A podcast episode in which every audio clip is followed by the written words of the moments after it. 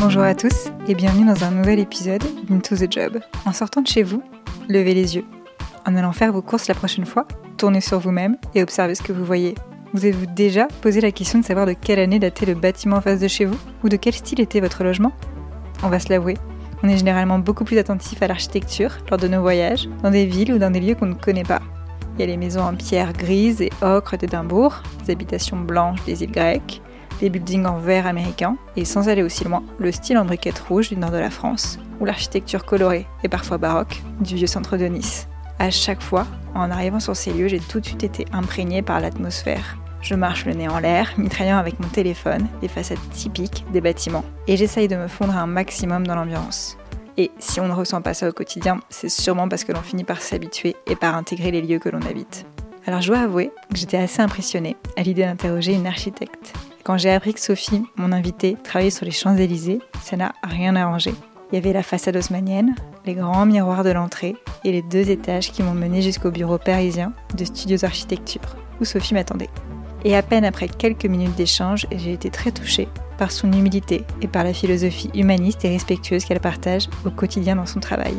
Elle fait partie des quelques 29 900 architectes français inscrits à l'ordre des architectes. Et si le nombre d'agences comme celle où travaille Sophie a doublé entre la fin des années 2000 et 2018 en France, un article récent des échos rappelle que 46% des architectes français travaillent en individuel, donc presque la moitié, et que 80% des structures employeuses ont moins de 5 personnes, ce qui est relativement peu. Alors s'il n'y a pas une seule façon d'exercer l'architecture, Sophie vous partage dans cet épisode sa vision d'une architecture frugale, durable et à mi-chemin entre la culture française et nord-américaine.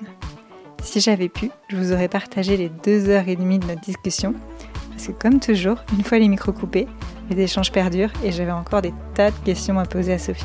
Profitez bien de ces 30 minutes passionnantes et immergez-vous dans le quotidien d'une architecte. Très bonne écoute. Bonjour Sophie. Bonjour Laura. Merci Sophie euh, de m'accueillir dans les bureaux euh, parisiens. Merci à toi. Et bah, ma première question, je voulais juste te demander euh, de te présenter. Est-ce que tu peux nous dire qui tu es? Eh bien, je suis Sophie Athanase, donc architecte DPLG. Donc, ça signifie déplumé par le gouvernement. Je travaille chez Studios Architecture en tant qu'associé. Voilà, en fait, c'est un collectif de plusieurs architectes euh, internationaux. Euh, dans mon expérience, en fait, j'ai travaillé euh, au Canada. J'ai fait une partie de ma formation en, Écosse. Donc j'ai un, profil, disons, un petit peu entre, entre la France et Nord-Amérique. Et alors, toi, dans ton métier d'architecte, quels sont, euh, si, tu reprends là, euh, on est, bah, on est vendredi d'ailleurs, si tu reprends ta semaine passée, qu'est-ce que tu as fait, euh, qu'est-ce que tu peux faire en une semaine? Alors, pas mal de choses, très diverses en l'occurrence. disons qu'en ce moment, j'ai notamment trois gros sujets. Donc l'un étant, c'est un concours. J'ai aussi un autre projet en, phase d'étude et un chantier qui est en cours. Donc en fait, ces, trois axes, on va dire, c'est des, ça demande des tâches très différentes. Sur le concours, je vais être plus à, euh, à faire des croquis, sur des, sur des, sur des calques. C'est vraiment tous les. C'est le syndrome de la page blanche. Quand on démarre un projet, on analyse un programme, un site, le, quartier et on, démarre. La phase étude, c'est beaucoup de coordination avec des consultants, des ingénieurs structure, euh, fluide, acoustique, euh, éclairagistes, enfin tout ce que, beaucoup de disciplines, on va dire et également euh, un client qui a lui aussi ses propres spécialistes en, interne. Donc c'est énormément de coordination entre les équipes, s'assurer que les, les, gaines qui permettent, euh, on va dire, le refroidissement et le chauffage euh, d'un bâtiment ne tapent pas dans une poutre, par exemple. Donc ça, c'est, on va dire, le, gros de la phase étude. Et ensuite, en phase chantier, c'est bah, suivre en fait toute la construction, vérifier les plans de construction sur le chantier. Parfois, c'est gérer des problèmes qui arrivent sur un chantier, euh, des, qui sont un peu, euh, on va dire, à l'improviste.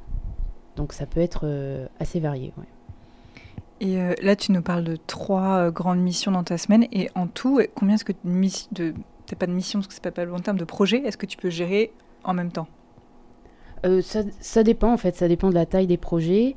Là, en ce moment, j'ai un, le chantier, il fait 22 000 m2 par exemple. Les études, c'est un projet qui fait, euh, fait 6 700 m2. Voilà, c'est une réhabilitation, donc ça veut dire que c'est un bâtiment existant dans Paris et on, on le modifie, on, on, déconstruit une partie pour, euh, pour la changer, d'ailleurs euh, sur, sur un aspect très environnemental. Et ensuite, pour le concours, le concours comprend une école maternelle, une école élémentaire, un gymnase et un conservatoire.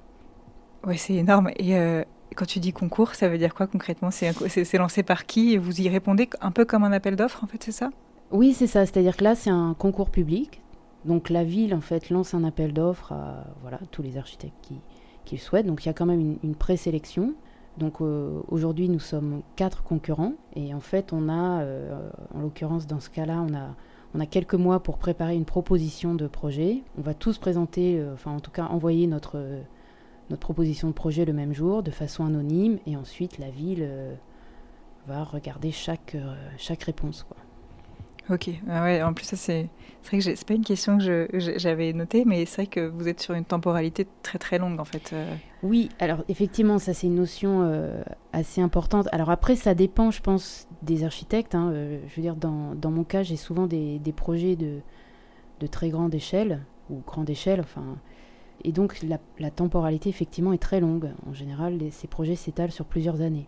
Par quoi est-ce que tu commences toujours tes journées quand tu arrives euh, chez Studios, euh, dans ton bureau, ou, ou en l'occurrence quand tu es chez toi et que tu es en télétravail? Par quoi tu commences toujours? Alors, en fait, euh, souvent, je commence plutôt par, par des tâches qui sont de, vraiment de concentration, lire des rapports, écrire des notes, ce genre de choses. Parce qu'en fait, la journée, en général, est assez remplie par des réunions, des coups de fil, de la coordination, des visites de chantier. Enfin, je suis très souvent en contact avec des, personnes en, réalité, euh, soit en face à face ou en visio ou en téléphone, hein, surtout aujourd'hui. Euh, et, souvent c'est plutôt le soir où je, résume en fait ma journée, je prépare mes tâches du lendemain et, les tâches de concentration, on va dire, c'est Ouais, c'est plutôt le matin ou le soir. Et ces fameuses tâches de concentration, quand tu dis écrire des notes, c'est des notes sur, sur quoi? Alors ça peut être euh, des notices architecturales pour des permis, ça peut être des notices euh, explicatives, lire un rapport euh, d'un audit structure d'un bâtiment, analyser des nouvelles techniques de construction, se renseigner sur la future réglementation environnementale 2020. Enfin, c'est aussi un travail de recherche. Chez Studios, en fait, on a, on a plusieurs comités. On a un comité développement durable que, que j'anime. Donc c'est aussi être, se tenir au courant de tout ce qui se fait euh, actuellement. Donc au niveau énergétique, au niveau carbone aussi, on fait des recherches sur des matériaux. Euh, donc construire en bois, c'est quelque chose que je, que je fais pas mal parce que enfin, personnellement j'ai restauré un bateau en bois donc j'y suis assez sensible. Et aussi on fait des recherches sur des matériaux biosourcés. cest par exemple on va mettre, euh, on va mettre des panneaux acoustiques à base de laine de mouton, des, étanchéités qui sont à base d'huile de colza. Maintenant, il y a, ça, commence à se développer. Il y a des peintures qui sont à base d'algues. Enfin, donc on, on, fait des recherches un petit peu là-dessus pour, euh, pour essayer de les mettre en œuvre dans nos projets, en fait, à, l'agence, au global. Mmh. Et du coup, j'ai l'impression que tu es à la fois sur des sujets euh, très concrets comme ces nouveaux matériaux, très, euh, c'est, très opérationnel, concret, et en même temps une, vision d'ensemble quand tu prépares un concours, comme tu le dis, où, où tu es sur une vision un peu plus, quand même beaucoup plus globale. Oui, oui, oui, en fait, quand on prépare un concours, il y a, forcément beaucoup de contraintes et on doit avoir une approche, enfin, en tous les cas, disons que mon approche architecturale, pour moi, se doit d'être, d'être sensible, sensible à l'environnement bâti, à l'environnement paysager, au quartier, c'est-à-dire, euh, et aussi à la, à la, société qui, qui va animer ce quartier, euh, la ville, de, quel type, type de ville on parle, est-ce que c'est une grande métropole, euh, une ville moyenne, de quelle, quelle quelle population va, va animer le futur bâtiment. Donc c'est toutes ces contraintes. Il y a aussi la biodiversité qui rentre de plus en plus euh, en jeu dans les projets et tout l'aspect euh, carbone et énergétique qu'on met en œuvre dans nos projets. Et en effet, euh, il y a énormément de contraintes. Mais du coup, c'est vrai que moi, naïvement, quand je pense architecte, architecte je me dis, ah, c'est un métier créatif. je ne sais pas si je dirais artistique, mais en tout cas, il y, a beaucoup de créativité. Donc, c'est quoi la part en fait de, la créativité pour toi dans toutes ces contraintes euh, techniques? Alors, la, créativité, je dirais, va, va, nous aider à résoudre des sujets techniques parfois, enfin souvent d'ailleurs, mais c'est c'est hum, une petite part dans le sens où le, temps qu'on va passer à faire des croquis à la main, vraiment démarrer le, design d'un projet, euh, c'est une petite partie de notre temps. Une grosse partie de notre temps va être à développer ce design, à développer cette créativité, faire en sorte qu'elle fonctionne. Je crois que la, enfin pour moi, la grande différence entre un artiste et un architecte, c'est que l'architecte, en fait, va rendre les rêves euh, possibles.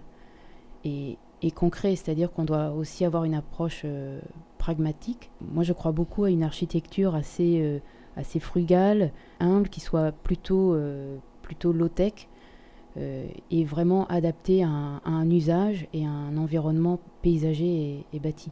Je pense qu'il est important, c'est que l'usager en fait s'approprie l'espace, le bâtiment. Et je pense que quand on arrive à, ce niveau, c'est c'est plutôt agréable en tout cas pour, euh, pour nous. Quoi. Et justement, parce que tu, parlais tout à l'heure d'exemples assez différents de projets euh, euh, que tu mènes, et d'ailleurs on y reviendra, mais comment est-ce que tu fais? Parce qu'entre une école primaire, un gymnase, un, bâtiment peut-être d'habitation, les usages sont pas du tout les mêmes. Et même s'il y a des usages qui se retrouvent, bien évidemment, on se doute que dans un gymnase, c'est pour faire du sport. Comment est-ce que toi, tu t'imprègnes de ces usages et comment est-ce que tu...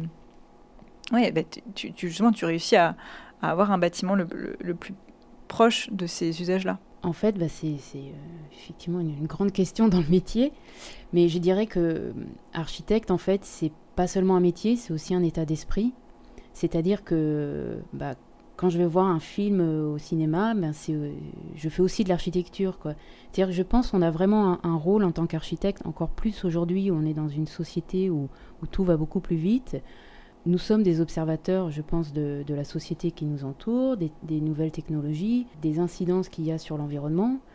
Et je pense qu'on a un véritable rôle euh, à jouer en termes de pédagogie auprès de nos clients et donc aussi euh, au niveau des usagers. C'est-à-dire, pour moi, on doit, on doit préparer des espaces, offrir une expérimentation d'un espace aux usagers aujourd'hui, mais aussi pour demain. C'est-à-dire que les, les espaces qu'on va dessiner doivent répondre à des contraintes d'aujourd'hui, mais aussi de demain. Enfin, euh, on connaît l'impact euh, Covid aujourd'hui et la notion de télétravail, etc. C'est vrai que face à ça, on, a forcément des réflexions à mener. Et peut-être euh, avant d'aller plus loin, j'aimerais bien quand même que tu nous parles d'un des projets ou même de plusieurs projets que tu as, menés pour qu'on voit bien ce que, ce que tu fais. C'est quoi peut-être, euh, c'est question difficile j'imagine, le projet que, que tu as peut-être le plus aimé mener et pourquoi, pourquoi particulièrement celui-là? Oui, c'est pas, pas facile de choisir. Euh, j'en citerai euh, deux qui sont totalement différents d'ailleurs. Euh, il y, en a un premier, en fait, qui est la, construction d'un bâtiment en bois, un bâtiment de, de dans un jardin. alors c'était un projet qui était très intéressant pour un, un, aspect technique parce qu'on avait une contrainte, c'est que le chantier devait être très très rapide. Euh, au milieu d'un jardin avec d'autres chantiers autour. Donc euh, il fallait aussi se coordonner avec les, autres chantiers. Il fallait être euh, effectivement très rapide dans un contexte. C'est une année en plus où on a eu de la neige, de la pluie. On était dans la boue. Enfin, un chantier quoi. Donc ça, c'était intéressant parce qu'il fallait trouver des solutions techniques. Donc on a fait le choix d'avoir de la construction bois, d'une part pour son aspect environnemental, mais aussi pour la préfabrication et les avantages que, que ça apporte sur un chantier. C'est-à-dire que quand on est préfabriqué, on amène les éléments, on les assemble, on n'a pas besoin de faire de découpe sur place, on n'a on pas besoin de, de, faire, de couler du béton. Ça simplifie pas mal de choses, ça permet d'avoir un chantier plus propre aussi, on a moins de déchets. Donc ça c'est un, ça, c'est un volet qui était, qui était intéressant. L'autre volet sur ce projet, c'est l'environnement. On a fait le choix de matériaux biosourcés, on a des, par exemple, euh, au sol, on a mis un revêtement de sol à base de lin tissé. Euh, on a une toiture végétalisée, euh, des isolants en fibre, en fibre de bois. Donc on a, on a vraiment essayé de, pousser le, sujet le plus loin possible. Je suis curieuse, donc c'était des bureaux dans un jardin, mais c'était les bureaux pour quel type de métier par exemple? Alors en fait, c'était dans le jardin d'acclimatation. Ah, et donc c'était des bureaux pour le, en fait, les personnes qui s'occupent du jardin d'acclimatation. C'est comme un parc euh, d'attractions, hein. donc il y a, ils avaient aussi besoin d'ateliers pour réparer des, éléments dans le parc. et de bureaux pour gérer tout le, tout le parc. Hmm. Et donc pour ceux qui ne sont pas parisiens, le jardin d'acclimatation, c'est euh, dans le bois de Boulogne. Euh, c'est c'est un lieu surtout pour les enfants avec beaucoup d'attractions. et donc oui, donc j'imagine qu'il y avait déjà beaucoup de choses autour. Oui, parce qu'en fait ils ont fait une campagne de travaux, donc il, donc il y a eu ce bâtiment et d'autres bâtiments dans le jardin. Hmm. En fait, ce bâtiment, il est à l'opposé de la fondation Louis Vuitton, hmm. qui est entre parenthèses aussi un projet de, de notre agence. Donc c'était disons qu'on avait une expérience dans ce parc depuis plusieurs années. ok, et du coup le deuxième projet? Alors le deuxième projet, euh, c'est assez différent. C'est un, un, projet de, de, lieu de culte avec des logements qui est euh, à côté de Versailles. Alors ce, projet était très intéressant parce qu'il y avait un niveau d'exigence euh, très très élevé. Et en fait, là, j'ai pu, on va dire, vraiment utiliser mon expérience à Toronto, quand je travaillais à Toronto, parce que c'était un client américain avec ses propres, euh, on va dire, euh, consultants en interne, consultants techniques, et je devais faire la passerelle entre une culture euh, vraiment nord-américaine, une exigence très très forte au niveau qualité, des, au niveau des finitions, au niveau de la mise en œuvre, et en fait une culture française et des entreprises françaises qui sont un peu plus latines, on va dire. donc il y avait vraiment cette passerelle. donc ça m'a donné aussi l'occasion de pas mal voyager, d'aller sur place euh, aux États-Unis, euh, rencontrer les clients, expliquer les procédures, les process, et aussi le poids administratif, hein, parce qu'en France, euh, il existe vraiment. Il y, a, des questions administratives aussi de réglementation. Hein, c'est forcément pas du tout la même chose qu'aux États-Unis. Donc ça, c'est vraiment le, le, volet, on va dire, préparation. Et pendant le chantier, j'ai eu l'occasion aussi de voyager pour vérifier en fait des productions. Par exemple, je suis allée en Chine euh, voir des productions de, luminaires sur mesure. Euh, voilà, c'était des choses assez artisanales, euh, avec du verre soufflé, du bronze, etc. Je suis allée au, Portugal vérifier, enfin, pas vérifier, pardon, mais visiter des carrières de, de pierre, visiter des usines qui, expliquent en fait comment ils, taillent la pierre, comment ils, ils, préparent la mise en œuvre d'une façade en pierre massive. Voilà, on est allé dans des pépinières en, Allemagne choisir les, les arbres qu'on allait mettre dans le jardin. Waouh, en fait, c'est énorme. Enfin, ah oui, c'est énorme, oui. Mais ça a pris. Alors là, pour, par exemple, ça a pris combien de temps euh Le chantier, c'était trois ans.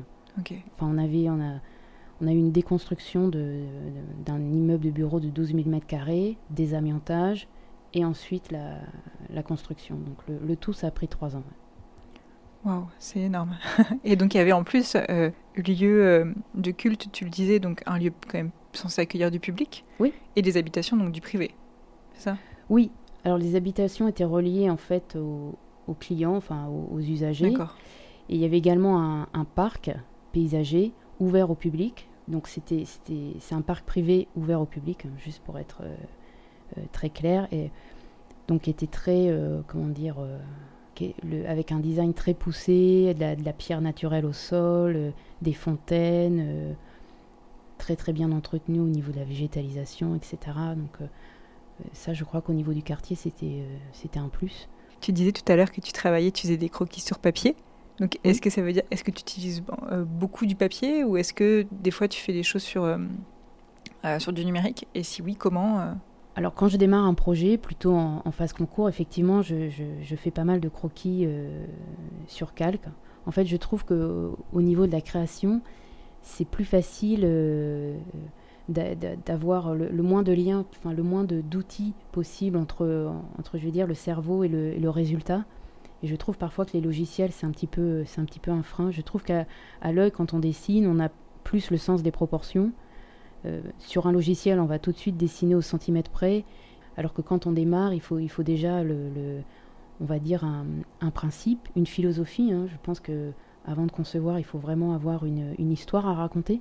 Euh, je pense que c'est également ce que le client attend, c'est-à-dire qu'on l'emmène avec nous vers une, vers une conception et vers un bâtiment. C'est-à-dire qu'il ne doit pas arriver là euh, par hasard et ça ne doit pas être juste pour moi un, un, geste, ça doit vraiment être le résultat d'une d'une réflexion globale, euh, y compris avec le client. Donc tu commences toujours par, euh, donc je disais papier, mais en fait c'est calque. c'est calque, mais l'idée est là. Ouais. Et euh, est-ce qu'il y a un moment tu bascules euh, sur du logiciel? Oui, assez rapidement. Alors on a, on a des logiciels de modélisation 3D, Revit notamment, et on travaille beaucoup, enfin toujours d'ailleurs, on travaille en, en BIM. Alors BIM, ça signifie Building Information Modeling. Ça signifie que dans la modélisation 3D, chaque élément a ses propres euh, informations. C'est-à-dire si on met un luminaire, si on clique dessus, on va savoir que c'est tant de watts, que c'est telle marque, telle puissance, etc. Et l'intérêt de, cet outil, c'est que tous les intervenants sur un projet, l'ingénieur structure, euh, l'ingénieur euh, fluide avec tous ses réseaux, tout ce qui est plomberie, etc., on travaille tous sur, une même, euh, sur un même modèle, ce qui nous permet d'anticiper les, les, conflits entre les. Ah, voilà, entre, entre, une gaine et une poutre, euh, par exemple. Donc, ça, c'est un euh, véritable atout pour le chantier aujourd'hui. Et donc, après, tu restes jusqu'à la fin, entre guillemets, de ton projet sur du logiciel Oui. Oui, oui. C'est-à-dire que le BIM, alors, ça nous aide effectivement à éviter ce qu'on appelle des, des clashs et ça peut également être un, outil pour le client pour tout ce qui est maintenance. Enfin, si je reviens à, l'exemple de l'éclairage tout à l'heure, en phase d'exploitation du bâtiment, si, si Juste, c'est quoi la phase d'exploitation? C'est une fois que le, bâtiment est terminé, qu'on donne les clés au client, il l'utilise. Alors, euh, souvent, dans, donc il y a des sections, ils ont des, des personnes dédiées à la maintenance euh, d'un bâtiment. Et donc ces personnes, euh, en fait, doivent s'occuper de s'assurer que les lampes euh, grillées sont bien changées, enfin ce genre de choses. Et l'outil BIM, en fait, euh, aide, aide beaucoup là-dessus. Donc ça veut dire que même une fois les clés rendues, vous avez une visibilité, c'est ça? Oui, oui, oui. C'est-à-dire que, en fait, l'outil BIM nous permet de d'avoir une aide technique, d'aider aussi le client à visualiser en 3D ce que va être son futur bâtiment. C'est-à-dire qu'aujourd'hui, on peut se balader dans les modèles 3D comme si on, marchait vraiment dans le bâtiment. On peut, on peut voir les, finitions, les, teintes, les ambiances. Euh. Hmm. Et là, moi, je vois en face de moi, là où on, fait cet enregistrement, en haut, on voit euh, ce que souvent le grand public voit quand il y a des, des chantiers. Devant, on va mettre des images. Euh, alors, je ne sais pas comment toi, tu appelles ça. Euh, mais c'est vraiment, on, reproduit euh, le, bâtiment tel qu'il sera, on rajoute des personnes euh, on sent quand même que c'est pas, c'est pas la vérité, mais on, met en vie, on anime en fait le lieu. Et ça, comment ça s'appelle ces images-là? Alors, ça, ce sont des perspectives qu'on fait toujours à partir du même modèle 3D, hein, qu'on modélise avec, avec les paysagistes, les, les, ingénieurs, etc. Et effectivement, on, anime ces, ces perspectives pour les rendre le plus proche possible de la réalité. C'est un peu comme les, les jeux vidéo, quoi.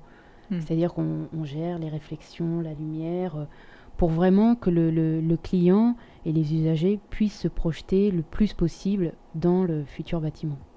Et donc oui, en effet, ça quand on, est on fait partie du grand public, c'est des images qu'on peut voir des fois euh, euh, communiquer, oui. d'ailleurs de différentes façons, pour qu'on puisse se projeter sur le bâtiment qui est en train de, de se construire moi, c'est vrai que j'ai une image. Euh, alors je ne connais pas d'architecte dans, dans mon réseau euh, proche. J'ai l'image d'un métier assez prestigieux. C'est pas rien, quoi, d'être euh, architecte. Alors, est-ce que c'est pas, les études, le niveau de technicité qui fait ça? À ton avis, toi, à quoi c'est dû cette image et qu'est-ce que tu en penses? En fait, je je suis pas sûre que ce soit pour moi un métier très prestigieux. Enfin, je le, je le vois pas forcément comme ça. Mais néanmoins, c'est vrai que je pense qu'il y a beaucoup de responsabilités sur les épaules de l'architecte. C'est-à-dire qu'effectivement, les, bâtiments, euh, bah, c'est beaucoup d'enjeux. Pour moi, quand on pense un bâtiment, on le pense euh, sur euh, un siècle. Enfin, pour moi, la durée de vie d'un bâtiment, c'est pas 15 ans comme, comme en Chine, par exemple. il faut vraiment le penser de façon pérenne, réversible. C'est-à-dire que si on dessine un bâtiment aujourd'hui pour des bureaux, pour moi en tout cas, même si c'est une réponse aujourd'hui à un client, il faut que ce bâtiment, peut-être dans 30 ans ou dans 50 ans, on puisse le transformer en logement sans le démolir complètement. Je pense que c'est aussi ça, avoir une approche environnementale. Donc c'est penser la façade un peu différemment, c'est-à-dire que les grandes façades, les murs rideaux tout vitrés, euh, bah, ça c'est pas adapté pour du logement, donc on essaie de le penser autrement. finalement, les immeubles haussmanniens, c'est une architecture qui est très réversible. Hein. On peut y faire des bureaux, du logement, des commerces, et ça fonctionne. Donc c'est un, un clin d'œil patrimonial que je trouve intéressant. Donc il y a vraiment cet aspect-là. Alors peut-être que l'image prestigieuse vient d'ici. Euh. J'en profite aussi parce que là, c'est vrai que tu... c'est une question qui me trotte en tête depuis tout à l'heure. Donc vous avez toujours un client et en même temps, euh, tu le disais, plein d'interlocuteurs sur tous les différents métiers euh, plus ou moins techniques. Et tu parlais tout à l'heure aussi avec Bim de tous ces conflits qu'il peut y avoir. Et c'est vrai que ça, c'est des choses que j'ai pu entendre déjà que c'est des métiers où vous êtes en tellement en, discussion avec beaucoup de gens, beaucoup de métiers plutôt, qu'en fait ça fait qu'en effet vous êtes toujours en train d'essayer de, négocier. Et c'est pas euh, pesant un peu, tu vois, de... Alors, euh, ça, ça peut... Euh, moi j'aime bien ça, mais, mais effectivement, dans, en fait, dans nos, dans nos métiers, parfois on se retrouve un petit peu à faire de la, de la diplomatie. C'est-à-dire mmh. il, faut, il faut ménager euh, une demande client, un budget, un planning et, euh, et, la technique. Et une envie en plus euh, de sauver les ours blancs. Je veux dire, il y a un petit peu tout ça qu'il faut, qu'il faut prendre en compte. Et là, c'est vraiment notre rôle de bah, d'emmener aussi toute une équipe avec nous. Enfin, si, si je reprends la, la, métaphore du bateau, parce que c'est, ça, fait partie en tout cas de ma, un petit peu de ma personnalité. En fait, quand on est sur un bateau, il faut que, tout l'équipage borde les voiles de la même façon pour qu'on puisse euh, maintenir le cap et y aller le plus sereinement euh, possible. Je me disais aussi que hum, pour le grand public euh, qui ne connaît pas le métier de l'intérieur, nous souvent quand on... alors que ce soit d'ailleurs des bâtiments publics ou, ou privés, quand on fait partie du voisinage et qu'on le découvre, ou, pas d'ailleurs, bah, en fait nous, on n'en voit que le résultat final. On ne voit pas tout ce qui se passe à l'intérieur. Et d'ailleurs, c'est normal, et heureusement.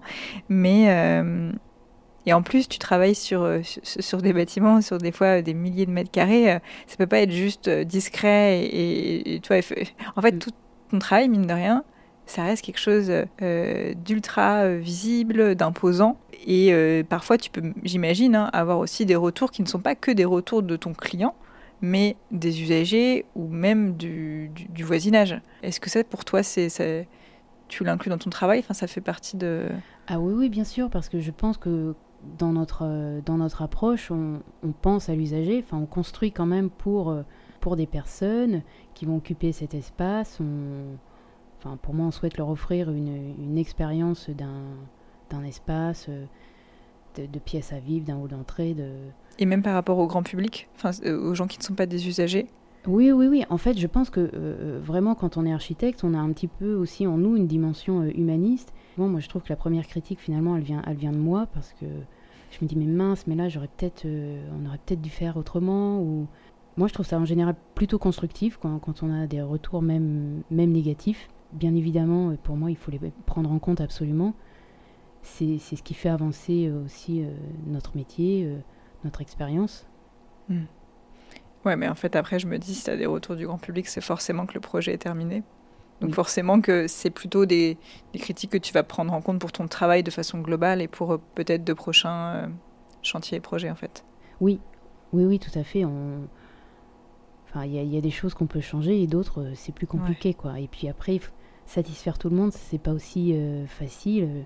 Chaque personne est différente et peut avoir un, un ressenti différent d'un espace ou d'un aménagement. Hmm. Et en plus, je me dis, si tu nous dis que, en plus, toi, tu réfléchis en te disant que c'est pour un siècle ou plus, tu vois, c'est des choses que euh, le grand public peut peut-être pas concevoir. Enfin, pas qu'on peut pas concevoir, c'est pas ça. C'est qu'on, nous, pour nous, c'est maintenant. Voilà, on, vit aussi les choses dans l'instant. Effectivement. Donc, euh, Effectivement. Mais en même temps, c'est là où je pense qu'on doit aussi avoir un rôle assez pédagogique et expliquer parfois pourquoi on l'a fait de telle façon et, pas d'une autre. Et puis après, il y, a des choses qui se, gèrent aussi au cas par cas. Enfin, on s'adapte. Traditionnellement, en France, on construit plutôt en, en, béton. Enfin, on a construit en béton pendant des dizaines et des dizaines d'années. Aujourd'hui, on essaie de développer la construction bois. Donc, c'est s'adapter aussi. C'est euh, en fait travailler avec les entreprises pour la mise en œuvre de nouvelles techniques de construction adapter aussi, bah, par exemple, l'acoustique, parce que souvent avec le bois, on, a la crainte que l'acoustique soit pas la même ou soit pas bonne. En fait, ça se travaille, il y a des solutions, on, a des acousticiens avec nous. Pareil sur tout ce qui est réglementation, sécurité incendie, euh, le, le, le, bois, c'est pas forcément plus euh, euh, dangereux entre guillemets que, que du béton ou de l'acier. Est-ce qu'il y a une façon, tu parlais pas mal de spécificités françaises, entre autres l'administratif et la réglementation, mais pas que j'imagine. Est-ce qu'il y a une façon d'être architecte à la française et notamment toi avec ton point de vue, euh, peut-être travailler aussi à, l'international? Alors effectivement, l'approche est, pas du tout la même.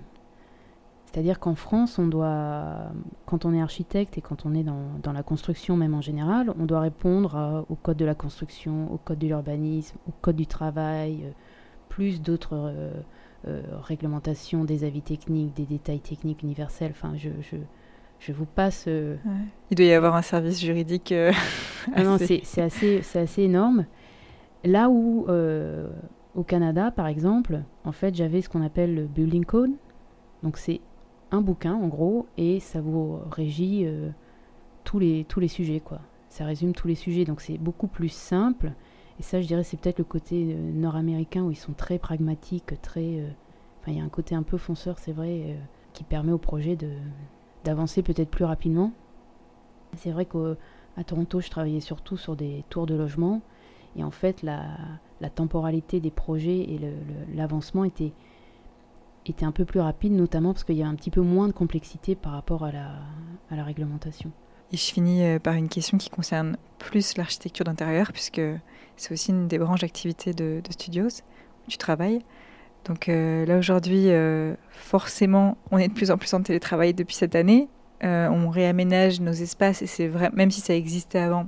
Et j'aimerais bien que tu m'en parles d'ailleurs, mais en France, il y a une vraie découverte cette année du, télétravail de façon massive. C'est une certitude, nos, espaces de travail s'adaptent à, tous nos usages, comme tu le mhm. disais. Donc pour toi, en tant qu'architecte, comment est-ce que tu vois évoluer vraiment sur du long terme euh, puisque tu, travailles quand même en ayant une vision long-termiste. Euh, comment tu vois évoluer nos espaces de travail euh, en France? En fait, ça c'est une question effectivement qui est fondamentale aujourd'hui. Hein. On, travaille tous dessus. Alors, globalement, de nos jours, en fait, au niveau des bureaux, il y a 70% de l'espace qui est dédié au, au, bureau et 30% à une approche collective. Or, effectivement, de nos jours, on, s'oriente de plus en plus vers du télétravail, donc, qui est une approche un peu plus on va dire, euh, individuelle ou en tout cas un peu euh, indépendante et en autonomie. Et en même temps, on a aussi besoin de, euh, de se réunir, d'avoir un peu plus de, de réflexion collective et collaborative. Donc cette tendance en fait des, des 70-30% est en train de s'inverser. Dans le même temps, on a aussi besoin de, de biophilie dans les bureaux, c'est-à-dire de plus en plus d'espaces verts, de, euh, d'espaces de détente. Enfin, donc dans les bureaux, on retrouve pas mal euh, d'espaces qui sont dédiés à, d'autres usages que uniquement le bureau.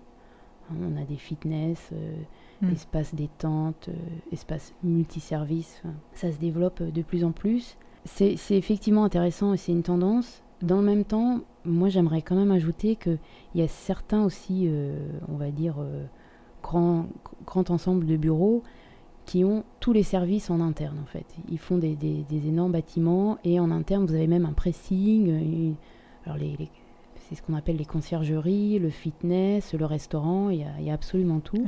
On vit au travail en fait. On vit au travail et je trouve que là il y a peut-être quand même une, une limite euh, à, donner ou en tout cas à essayer d'observer. Par exemple à, à San Francisco, tous les immeubles de bureaux en centre-ville ont l'interdiction d'aménager des restaurants en interne c'est vrai?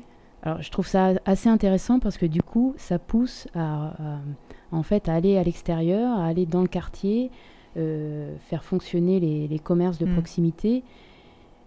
Et ça, je trouve que c'est aussi une tendance qu'on, avec le, confinement, en tout cas que moi j'ai ressenti, c'est que les gens avaient peut-être envie d'aller plus vers du local, être un peu plus en contact ou en lien avec euh, les commerçants, les restaurants du coin.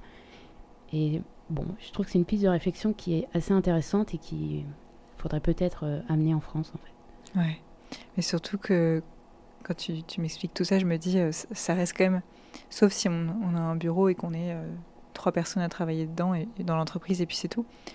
Mais sur, la plupart des, bureaux, ça reste un endroit collectif. Faut, il, faut que ça reste un endroit collectif.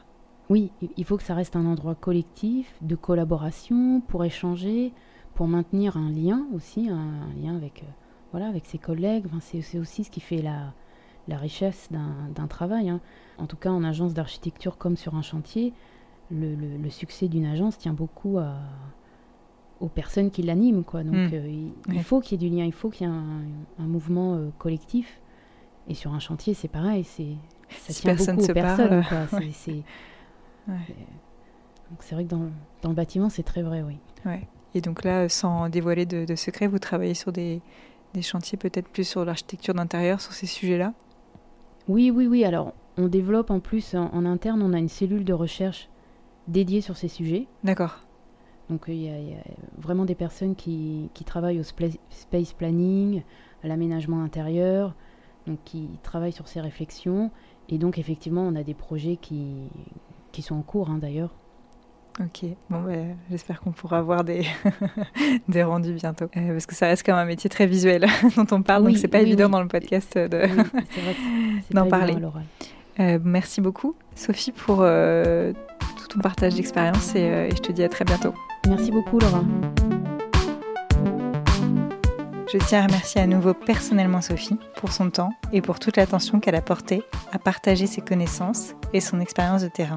Merci pour son accueil et pour sa visite des locaux de studio d'architecture. Vous pourrez retrouver quelques photos en story sur le compte Instagram du podcast. Et un dernier merci à Alice qui m'a contacté directement sur Instagram pour me parler de studios d'architecture et qui a organisé entre autres cette rencontre. Si l'épisode vous a plu, et si vous êtes encore ici à m'écouter, c'est sûrement le cas, déverrouillez votre téléphone tout de suite pour aller mettre 5 étoiles sur iTunes ou pour mettre un commentaire sous la dernière publication Instagram ou tout simplement pour le partager autour de vous. Je ne peux pas encore vous dire quand est-ce que sortira le prochain épisode, mais promis, c'est bientôt. Prenez soin de vous et à très vite.